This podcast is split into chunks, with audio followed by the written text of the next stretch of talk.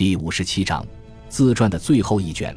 奥古斯都全军兵分三路，各自沿不同路线进入坎塔布里亚山区。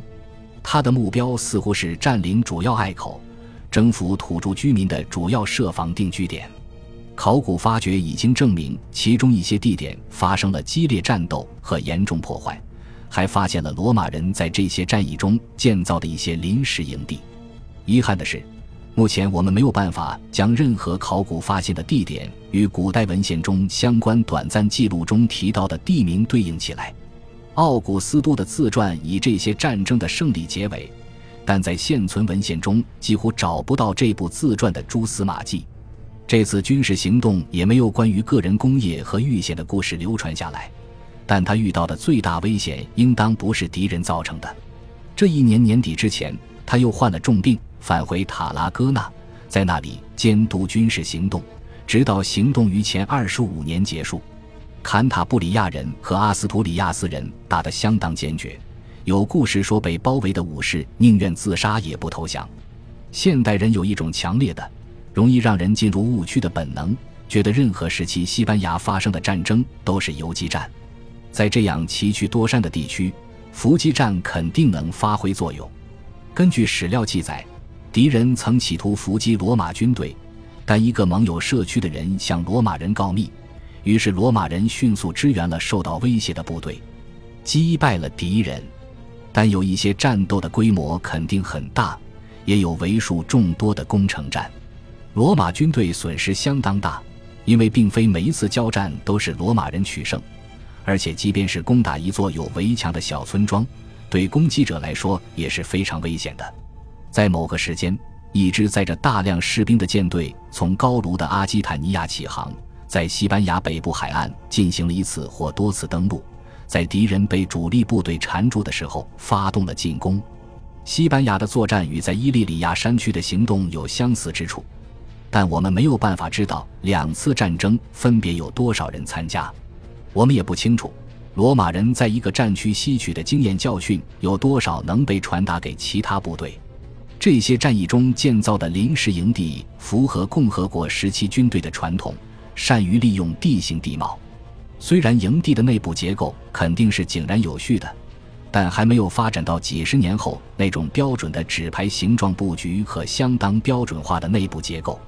和服役条件一样，罗马军队的日常规程和操练模式也不是一夜之间就被设计引入的，而是奥古斯都在世时逐渐发展起来的。并不断增添新的规则，与之前的军事行动一样，罗马军队在穿过谷地和隘道时，总会尝试控制高地。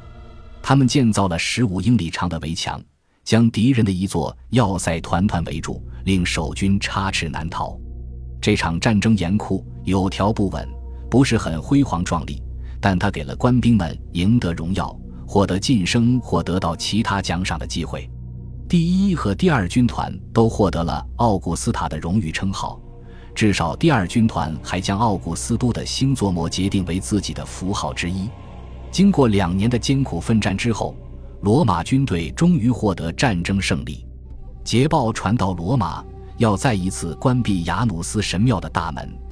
奥古斯都被赞颂为凯旋将军，元老院投票授予他一次凯旋式，他接受了荣誉称号。但谢绝举行凯旋式，并且后来再也没有庆祝过凯旋式。他这个姿态实际上是宣布他已经赢得了太多荣誉，不需要更多的个人荣耀，也不需要再一次在罗马市中心游行。像阿格里帕一样，他将继续为了国家福祉而不计酬劳地辛勤工作。至少奥古斯都没有得到传统荣誉的报酬。实际上，宣布最终胜利的消息有些过早了。奥古斯都刚刚离开西班牙，坎塔布里亚人和阿斯图里亚斯人就又一次开始作战，随后是更多的战役，最终的高潮是前十九年，阿格里帕非常高效地打垮了敌人。即便如此，战事在起初也没有完全向有利于罗马人的方向发展。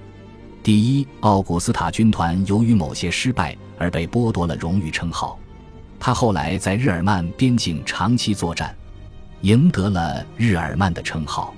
前二五年一月一日，奥古斯都在塔拉戈纳第九次就任执政官。他可能一度离开塔拉戈纳，去亲自接受一些坎塔布里亚领袖的投降，但他的病情仍然严重，所以不大可能奔波劳顿。但这也不意味着他闲坐无事。我们知道，外省有好几个使团去了罗马城，拜见元老院之后，前往塔拉戈纳觐见奥古斯都。使团肯定不止几个，请愿者来自帝国各个角落，希望奥古斯都答应他们的请求。外省居民中只有一小部分有机会见到奥古斯都本人，他的肖像则是另一回事。后来比任何其他神奇或凡人的肖像都更常见。罗马人铸造了一些纯金或纯银钱币，上面有他的头像或与他有紧密联系的符号。他的名字被镌刻在纪念碑上，雕像被树立在意大利和外省各地。这些雕像是理想化的奥古斯都，英俊。威严而魁梧，雕像表现的奥古斯都永远青春英武，或者更妙的是，永远是他年富力强的状态。没有一幅中年或老年奥古斯都的肖像。这并不是说他忘记了自己是个终有一死的凡人，对自己家族的未来漠不关心。马凯鲁斯和提比略在陪伴他去西班牙之前，都已经穿上了成年人的托家袍，正式成为男子汉。西班牙战役让他们尝到了军事生涯的滋味。里维亚的儿子后来非常喜爱军旅生活。对年轻贵族来说，联姻是他们雄心壮志的一个重要部分。奥古斯都自己的崛起在很大程度上得益于尤利乌斯·凯撒对他的收养，所以他知道与他的大家族建立任何联系都是大事。